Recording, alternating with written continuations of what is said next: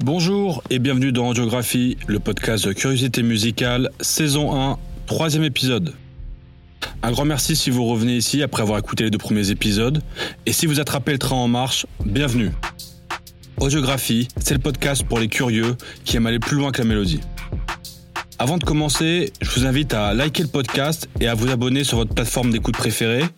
Vous pouvez aussi suivre le podcast sur Twitter at 22h22 Media, 22h22 Media, ou sur Instagram at Audiographie Podcast, tout attaché. Aujourd'hui, on met notre crème solaire car Audiographie part sous le sunshine. Audiographie, le podcast de curiosité musicale.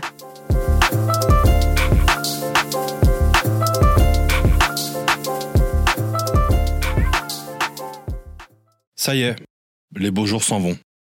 Et avec eux, les longues journées ensoleillées, les soirées passées dehors et l'atmosphère caniculaire. Qui dit beau jour, dit plus de temps passé dehors.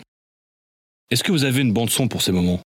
Vous savez, ces playlists que vous dégainez dès que les premiers rayons de soleil commencent à sortir. Que vous vous créez une carte postale animée en regardant le monde autour de vous, de votre balcon, dans un parc ou ailleurs. Je pense que nous sommes beaucoup à avoir des chansons pour ces moments. Parfois, il y en a certaines qui reviennent alors qu'on leur demande rien. Elles s'imposent d'elles-mêmes parce qu'elles paraissent cocher toutes les cases de la vision qu'on peut avoir d'un moment précis, ou d'une saison par exemple. J'ai remarqué ça il y a quelques années avec un morceau plutôt légendaire et vieux de 46 ans.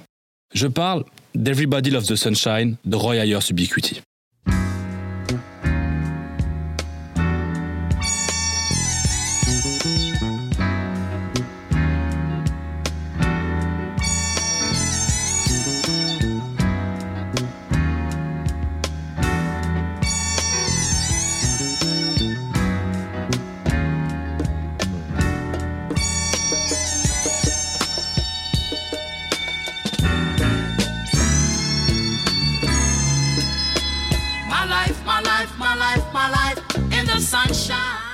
Quelques notes de xylophone et nous voilà comme emportés dans un océan de douceur et de quiétude.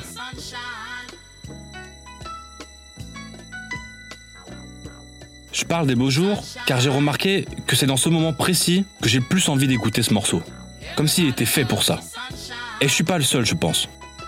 L'idée de cet épisode, elle a germé quand je me suis aperçu que les plateformes de streaming, dans leur stratégie de playlist éditorialisée, avaient le réflexe de mettre ce morceau pour quasiment toutes les playlists qui parlent de beau temps, de quiétude et de soleil. Sorti en 1976, ce titre semble rajeunir à mesure que les décennies s'enchaînent. Multisamplé par le rap et le RB des années 90, repris dans tous les styles et toutes les langues, il semble que ce morceau a réussi à être identifié universellement comme une boîte de vitamine D musicale qui change notre humeur. Alors, du jazz, au sample, aux algorithmes, je me suis posé la question, mais pourquoi on écoute Everybody Loves the Sunshine quand il fait beau? Audiographie, saison 1, troisième épisode, c'est parti.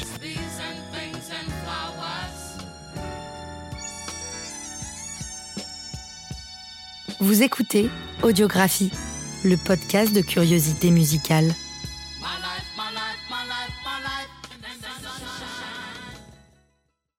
Première partie, au commencement, il y avait juste le sunshine. Et c'est bien au soleil qu'est né Roy Ayers.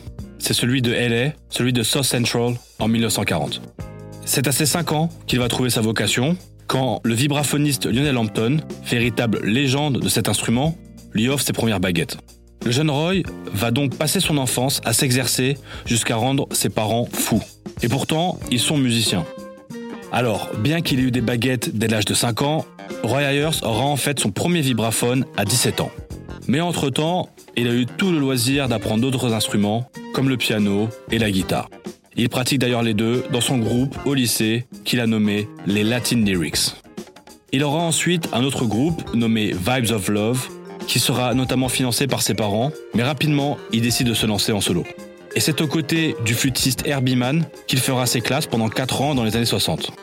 Puis ensuite, à l'aube des années 70, il lance sa propre formation, Roy Ayers Ubiquity, qui illustre en fait, par son nom, son désir d'être partout en même temps. Dans la période entre 1970 et 1976, il sort seul ou avec sa formation pas moins de 10 albums. Grâce à tous ses efforts, il va installer dans le paysage de la musique américaine son son à l'intersection du jazz, de la soul et même du funk. Capable et ouvert à tout, Roy Ayers se fait connaître comme un des pionniers de ce qu'on appelle le jazz fusion. C'est ce qui lui vaut d'ailleurs le surnom, assez simple, de Father of Fusion. Si je vous fais cet exposé un petit peu barbant là, c'est pour bien mettre en contexte qui est Roy Ayers à l'aube de composer sa chanson la plus légendaire. C'est un musicien très actif qui a notamment composé aussi la bande originale du film Coffee qui a révélé Pam Grier. En gros, à ce moment-là, Roy Ayers, c'est déjà quelqu'un d'incontournable. Passons à la composition du morceau maintenant. Nous voilà donc à l'été 75 au Electric Lady Studio à New York par une chaude nuit. C'est dans ce studio, créé par Jimi Hendrix, que Roy et son groupe Ubiquity se retrouvent la plupart du temps. Les sessions d'enregistrement sont nocturnes. Pourquoi? Parce que Roy Ayers aime que les musiciens soient en studio après un concert en pleine nuit, pour que le manque de sommeil les empêche de trop réfléchir à leur musique. Cela s'explique par sa manière d'enregistrer. Il arrive régulièrement en studio avec juste une idée ou un thème, et il part ensuite en appro avec son groupe. Ici, son idée de base, c'était juste une petite phrase griffonnée sur un cahier. Just bees and things and flowers.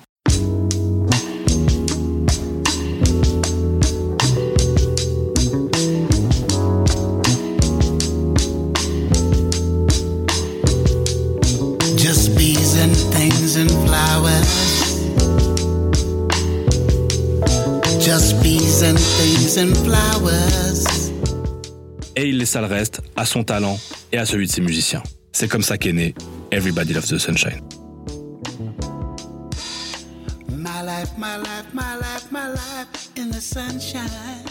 Quand on l'écoute, Everybody Loves the Sunshine met tout le monde d'accord.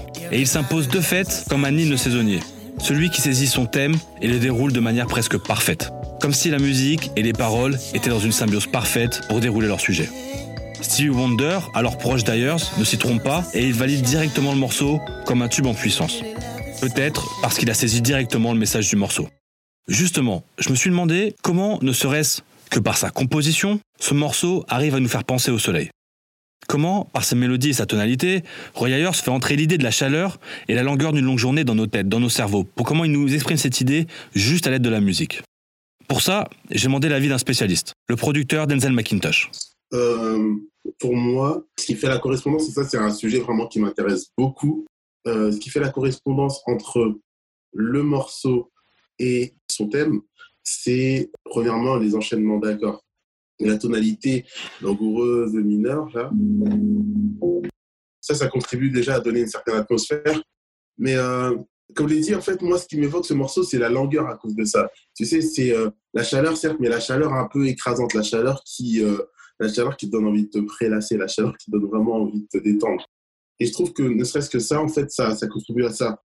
Et pour euh, confirmer cette idée de langueur, en fait, euh, tout à l'heure, pendant que je réfléchissais encore au morceau, pour préparer le podcast, je me rappelais que il mettait en avant cette note. Et ensuite, cet intervalle-là, on pourrait le jouer comme ça.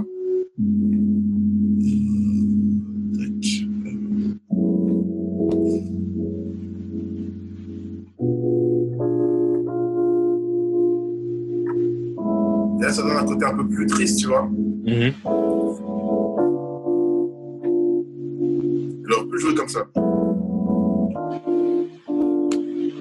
Et là, ça aurait donné un côté beaucoup plus euh, mélancolique. Et c'est ce qu'on appelle la sensible parce qu'elle se place juste derrière la note mineure. Et c'est ça qui donne euh, le, le côté triste de, de, de, de la fête. J'aurais pu faire ça.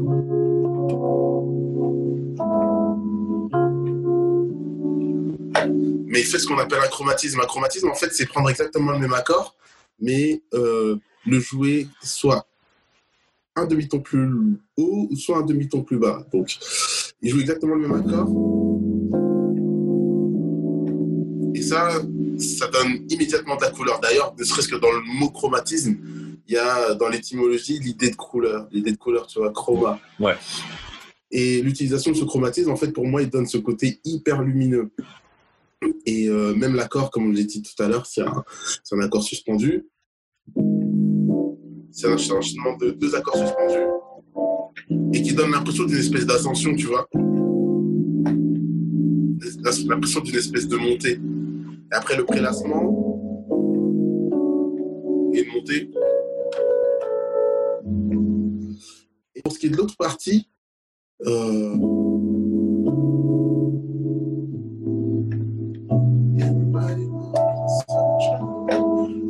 Pour ce qui est de cette partie-là, il existe euh, en théorie musicale ce qu'on appelle le cycle des quintes. Et dans le cycle des quintes, en fait, on situe les différentes notes en fonction de leur degré, on va dire, de brillance. C'est-à-dire qu'il y a une note de référence et qu'on aille vers la gauche ou vers la droite, en fait, on a soit plus de brillance, soit une, tonalité ou une sonorité plus brillante, soit une tonalité, une tonalité qu'on considérera comme plus obscure.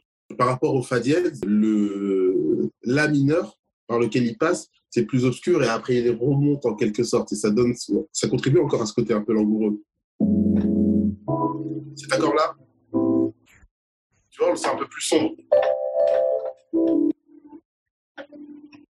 Ensuite, il revient là-dessus.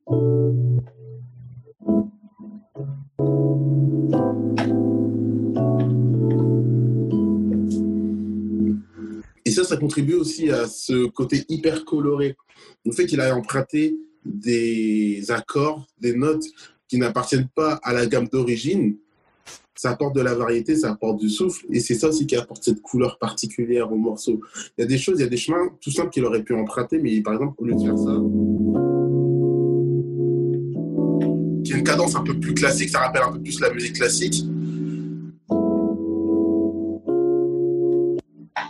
fait exactement. Et en termes de couleur, en termes de nuances, c'est totalement autre chose. Et c'est ça qui, pour moi, fait euh, la qualité et la singularité de ce morceau.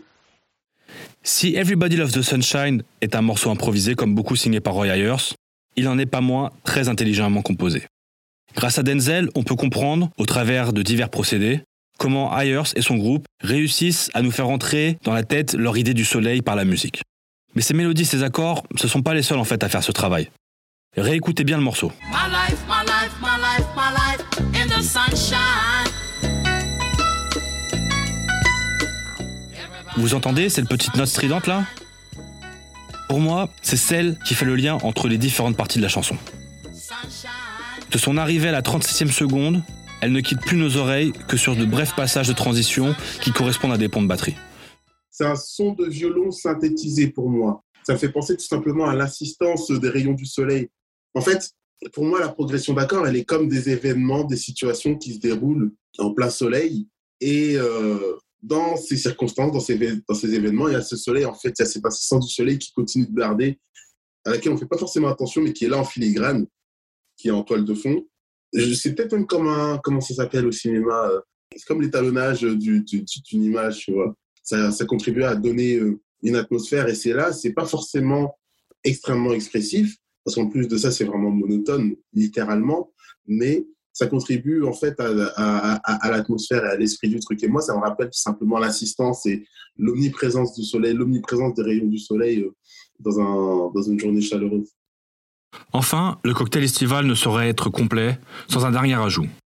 Une petite mélodie fondamentale qui achève le tableau ensoleillé de Roy Ayers. et qui fait aussi euh, la particularité du morceau. C'est comme une espèce de jingle en fait. Là encore, il y a cette notion de, de répétition. Vraiment, juste isolé comme ça, ça ressemble limite à un jingle, à un jingle, euh, jingle qu'on utiliserait par exemple pour une gare de train. Et c'est terriblement efficace. Et ce qui fait aussi euh, la qualité de cette petite mélodie, c'est le fait que ça va chercher des notes qui créent une espèce de, déséquilibre.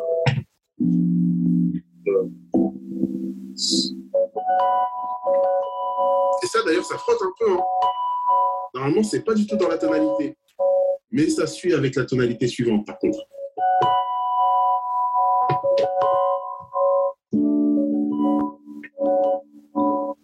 Ouais. Et ça, ça contribue aussi au, au caractère du morceau. Ça lui donne vraiment un, un caractère, un esprit. Ouais, c'est juste une petite astuce de composition comme ça qui fait toute la valeur, euh, toute, la valeur du refrain. Et euh, pour entrer dans des considérations un peu théoriques aussi, euh, cette phrase-là, c'est ce qu'on appelle un empilement de cartes et ça donne un côté un peu indéterminé à la mélodie. C'est-à-dire qu'on peut utiliser ça en fait dans plusieurs contextes. Ça, ça peut être utilisé pour ça. Ça peut être utilisé pour ça aussi. Ça peut être vraiment utilisé partout à la limite. Et c'est tellement indéterminé, en fait, c'est tellement neutre que ça peut être employé euh, à différents endroits de la compo. Et ça, ça donne aussi ce côté, euh, euh, je dirais, réversible ou euh, ambigu de, la journée bien ensoleillée avec les rayons de soleil qui dardent, la chaleur un peu. C'est même pas, vraiment le mot, mais il y a quand même un petit côté, une petite touche euh, anxiogène, je trouve, dans le dans l'atmosphère euh, que, que, crée le morceau. Et ça, ça y contribue. Mais c'est juste que ça vient nuancer, ça vient juste rappeler en fait la pesanteur et la lourdeur de la chaleur. Mais malgré cette lourdeur, malgré euh, on aime le soleil. Alors que le morceau est dans une tonalité fa dièse mineur, connue par les spécialistes pour être plutôt connoté comme triste, Roy Ayers réussit avec tous ses procédés à faire rentrer les rayons de soleil dans nos cœurs et nos neurones pour produire à n'importe quel moment de l'année une dose de vitamine D salvatrice et apaisante. Un résultat fidèle à son mantra. Le message, c'est la musique, et la musique est le message. Et le public ne s'y trompe pas d'ailleurs, puisque l'album, aussi titré Everybody Loves the Sunshine, se classe à la 51e place du Billboard. Il monte même au 10e échelon des ventes dans le classement RB. Un succès commercial pas si évident que ça pour Roy Ayers en fait, qui est un artiste important, mais pas dans la même dimension que son ami Stevie Wonder par exemple. Pourtant aujourd'hui, Ayers est une évidence dans la musique de ces 50 dernières années. C'est parce que comme un chat, il a eu plusieurs vies. Et la deuxième vie d'Everybody Loves the Sunshine va commencer près de 15 ans après sa sortie initiale. Vous écoutez Audiographie. Deuxième partie, l'ère du sampling. Grand improvisateur et grand testeur, Roy Ayers traverse la décennie des années 80 à l'image de la décennie des années 70. Avec de nombreux projets et expérimentations aux succès commerciaux fluctuants, mais plutôt reconnus par les amateurs de son. Ces amateurs, on les retrouve dans des mondes musicaux assez distincts, mais un monde encore en création et peuplé d'artistes qui ont grandi avec le son de Roy Ayers. J'ai bien sûr nommé le hip-hop. Il faut être clair, Everybody Loves the Sunshine est loin d'être l'unique morceau samplé de Roy Ayers. Au travers de la décennie 90, c'est plus de deux douzaines de morceaux du vibraphoniste qui sont samplés. Le premier groupe de rap à franchir le cap avec Everybody Loves the Sunshine, ce sont les New-Yorkais de Brand Nubian. Sur leur premier album One for All, Gwen Pooba, leur Jamar et leur clique samplent le refrain du morceau sous Wake Up, Reprise in the Sunshine,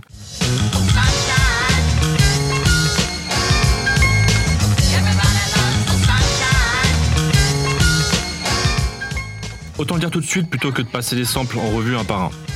Officiellement, Everybody Loves the Sunshine a été samplé 159 fois. Mais nul doute que la Bible, le site Who Sampled, n'a pas tout recensé. Et parmi les samples plus légendaires, on retrouve notamment celui de Listen Up par le rappeur de South Los Angeles, E-Rule. Listen up, check it. He about to wreck it. No. I got the works when I freak. This arm unique with swarms of seek it. Diaphoretic and the energetic. Born in motion draws up. Ce morceau produit par King Bornala restera le pinacle de la carrière d'E-Rule, et c'est une perle qui semble juste la petite mélodie qui suit le refrain du titre original. En 1994, la même année qu'E-Rule, Mary J. Blige sort son album My Life, dont le morceau éponyme n'est autre qu'une réinterprétation du morceau de Roy Ayers.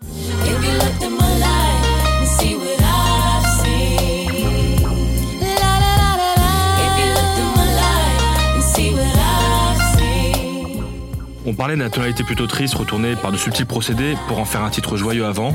Et bien ici, Mary J. Blige, Chucky Thompson et Puff Daddy décident au contraire d'exploiter à 100% la verve mélancolique du morceau original. C'est une version mémorable qui reste une des plus importantes de ce répertoire. Brice Miclet, journaliste musical et auteur du livre Sample aux origines du son hip-hop, paru chez Le Mot et le Reste, décrit ce morceau. c'est pas tout à fait un sample, c'est un replay, donc c'est vraiment euh, le sample est rejoué. C'est le sample euh, sur euh, My Life de Mary J. Blige. Et celui-là, en fait, il est, il est bien parce que c'est même plus, c'est, même plus un sample et c'est presque même plus un replay. On est vraiment quasiment dans la reprise. C'est-à-dire que c'est un replay, mais fait à la sauce moderne de Mary J. Blige. Et je trouve que c'est fait hyper habilement. Déjà, c'est un super morceau, euh, celui de Mary J. Blige. Et euh, ouais, je trouve que le, le fait, en fait, c'est une modernisation de la chanson de, de Roy Ayers et du sample aussi en même temps. C'est un mélange des deux, quoi. Et je trouve ça, euh, je trouve ça assez bien vu musicalement. Vont suivre des dizaines et des dizaines de samples venant d'artistes d'horizons et aux visions différentes. Par exemple, Dr. Dre ne sortira jamais son My Life officiellement, Yeah,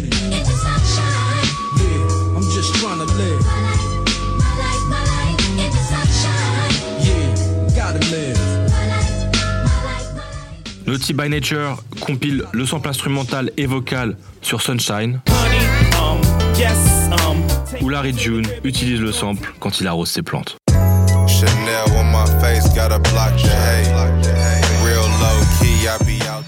Et beaucoup, beaucoup d'artistes reprennent juste parfois les paroles. Que ce soit le fameux My Life, My Life, comme Freeway avec Benny Siegel sur I Can Go On This Way,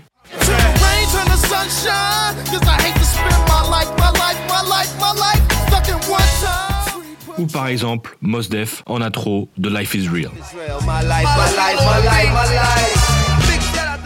Everybody Loves the Sunshine semble être un puits sans fond quand il s'agit de trouver un sample. Il y a un truc assez épuré, tu vois, le morceau Everybody Loves the Sunshine, c'est un morceau où t'entends assez distinctement la basse batterie, t'entends très distinctement le piano, t'entends très distinctement le synthétiseur, c'est un ARP, comment il s'appelle? L'ARP String, euh, string, euh, string Modulator, je crois. Et en fait, il y a, relativement peu d'éléments, mais ou alors quand il y en a pas mal, ils sont assez distincts. Donc on arrive bien à, c'est assez facile euh, d'isoler les, d'isoler les éléments. En plus, ce morceau-là, il a un truc quand même, c'est qu'il a 15 riffs, 15, enfin 15, je dis 15, c'est c'est plutôt 5-6, mais il a euh, la basse batterie, il a le riff du synthétiseur ARP, il a le riff du piano sur le refrain, il a les chœurs qui font My Life, My Life, My Life, My Life. en fait, tu peux sampler euh, 6 ou 7 trucs différents. Ça sonnera différemment dans ton morceau, mais ça sera le même morceau d'origine. C'est quand même c'est quand même une particularité du morceau qui fait qu'il a été très samplé. Et Roy Ayers fait ça sur, sur d'autres morceaux, sur Hum in the Sun. Il fait ça aussi. Je pense qu'en fait, ce morceau-là, pour le coup, au-delà d'être un grand morceau de soul, c'est une, une usine à samples, en fait. C'est, euh, les samples, ils sont servis sur un plateau. Et même, il y a des moments à la fin du morceau, parce que je, je l'ai réécouté, et où, à la fin du morceau, en fait, c'est, différents, ces différents hooks, ils sont, ces différents riffs, ils sont parfois superposés. Donc, tu peux même avoir une combinaison des différents trucs. Tu as plein de possibilités de samples différents sur, euh, sur ce morceau-là. Donc, forcément, les mecs, ils se sont servis. Et c'est sans compter les nombreux samples dans le monde de la house, de la jungle ou même du footwork. À l'image Everybody Love the Sunshine, le répertoire de Roy Ayers est une source intarissable qui en fait un des artistes les plus samplés. Mais plus que le nombre de fois où il a été samplé, ce qui interpelle ici, c'est par qui il a été samplé et le timing. Les samples de Roy Ayers sont arrivés à la fin des années 80, à l'heure où le breakbeat, samplant pour la plupart des books de James Brown, est la norme. Fait, c'est aussi euh, dû aux évolutions technologiques. Ça, c'est un truc qui est hyper important dans le sampling euh, hip-hop. C'est quand même un procédé euh, technique et technologique. C'est artistique, mais aussi technique et technologique. En fait, au bout d'un moment, les, outils technologiques, les machines, les sampleurs permettaient de, sampler des, échantillons plus, plus longs et donc plus d'éléments, de pas se contenter uniquement des drums. Donc, on est un peu sorti de l'ère des breakbeats. On est allé chercher dans dans d'autres musiques, euh, dans d'autres éléments, d'autres motifs. On est allé chercher des, plus seulement des riffs, plus seulement des, pêches de cuivre ou des choses comme ça, comme c'était le cas dans les années 80. On est allé chercher plus d'éléments longs, euh, d'une mesure, puis deux mesures, puis quatre mesures dans les années 90, etc. Donc oui, on est sorti un peu de ce truc euh, breakbeat pour aller chercher dans des, dans des choses, des choses plus larges, euh, parce que la technologie le permettait aussi. Surtout, parmi les utilisateurs les plus assidus du catalogue de Roy Ayers, on trouve Bren Nebian donc, A Tribe Called Quest, Common, The Far Side, des groupes et des artistes, tous membres actifs ou périphériques du collectif Native Tongue. Un collectif connu pour sa musique créative, festive et consciente notamment autour de la prise de conscience de la parole des Noirs aux États-Unis. Bah, c'est sûr que de toute façon, Roy Ayers, s'il a, s'il a été très samplé, c'est parce qu'il fait partie des artistes. Alors, il n'est pas le seul, mais il fait quand même partie des artistes qui font le pont entre le jazz et la soul de manière assez évidente. Et euh, c'est vrai que c'est totalement dans le délire Native Tongue, c'est totalement dans le délire euh, des Gable Planets, etc. C'est complètement début des années des années 90 dans l'esthétique. Donc c'est vrai que sa musique colle très bien au type de samples qui sont recherchés, même à la fin des années 80 avec de la soul. C'est voilà, c'est pas forcément Ray Ayers qui sont allés chercher, mais ce genre d'esthétique a été très recherché à, à partir de 88, 89 et après dans toutes les années 90 et même après. Mais le catalogue de Roy Ayers va plus loin et va vraiment être samplé par toutes les franges du rap américain et tous les autres genres. Ce qui m'a amené à me poser une question simple. Pourquoi a-t-il été samplé autant? Et Brice Micklem a répondu. Un truc aussi important, c'est que c'est sorti en 76 et que euh, ça fait partie en fait de la discographie, pas obligatoire mais un peu automatique des DJ en fait. Parce que les DJ euh, hip-hop, c'est une, culture de DJ à la base. Et les DJ, ils avaient du Roy Ayers. En fait, c'était quand même dans beaucoup de foyers euh, américains, notamment noirs américains. Euh, c'était assez répandu. C'était un truc qui était assez facile à, à trouver et donc à échantillonner. On se le refilait. on- voilà, c'était pas un truc rare euh, qui était planqué, donc ça a été aussi très samplé. C'est, ça fait partie de la, de la culture musicale de, de beaucoup de DJ euh, hip-hop et ça fait partie des discothèques euh, de beaucoup de familles noires américaines des années 70-80. Ça joue beaucoup ici. Alors, non content d'avoir repoussé les limites des genres en créant sa musique, Roy Ayers et ses sonorités ont influencé une génération d'artistes qui ont changé les contours de leur genre aussi.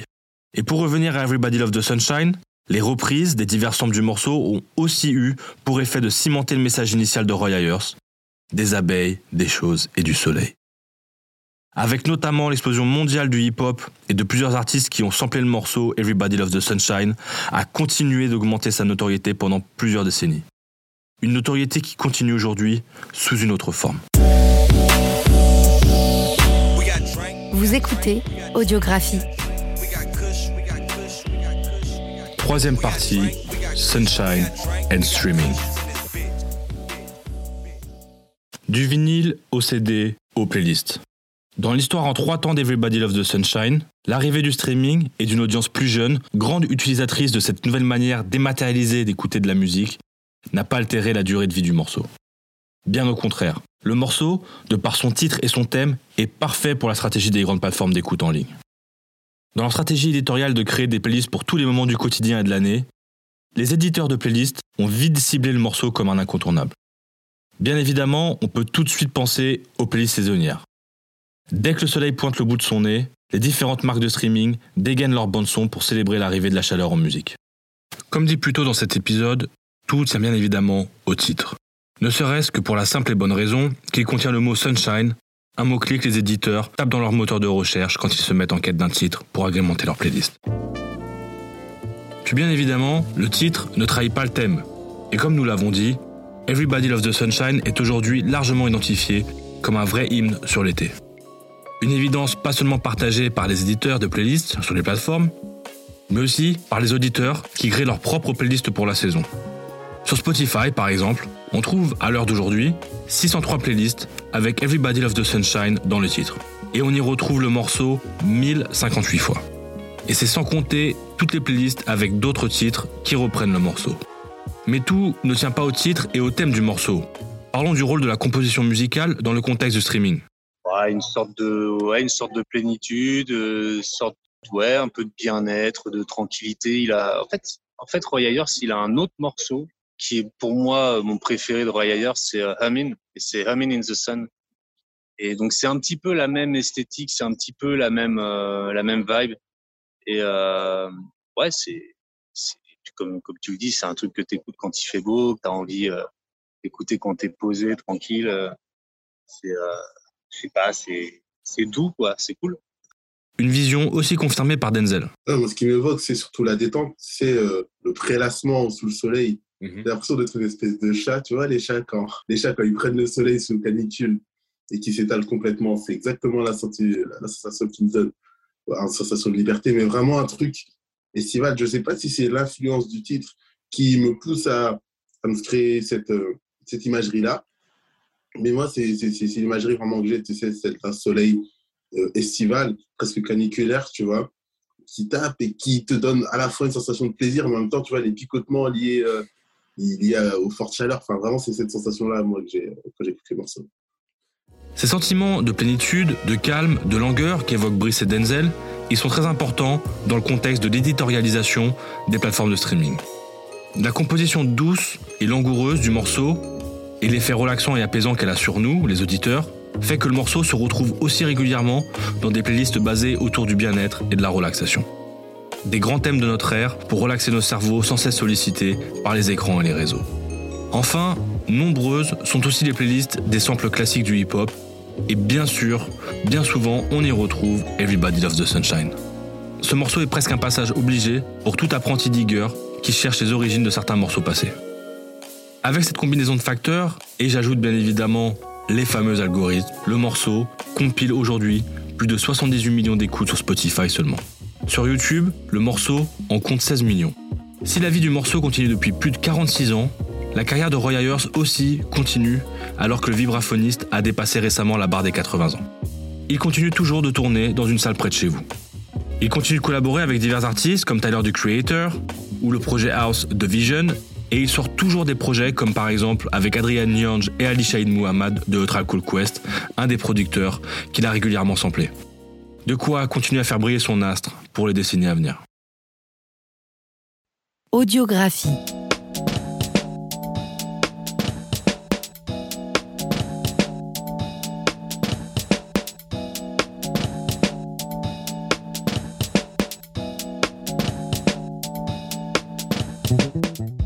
Le hasard peut jouer une part infime dans les raisons pour lesquelles nous écoutons un morceau. Créé lors d'une improvisation, Everybody Loves the Sunshine n'est pas un morceau, justement, qui a trouvé sa destinée par simple enchantement. On a pu voir que malgré ce contexte de l'improvisation, plusieurs procédés musicaux ont été mis en place pour traduire en mélodie des idées courantes qui associent soleil et bonheur. Une fois ce cocktail bien reconnu par les auditeurs, que ce soit consciemment ou pas d'ailleurs, le morceau a suivi un chemin qui l'a rendu incontournable, comme son auteur. L'impact de Roy Ayers sur la musique des 50 dernières années a été tel qu'Everybody Love the Sunshine n'a jamais été oublié.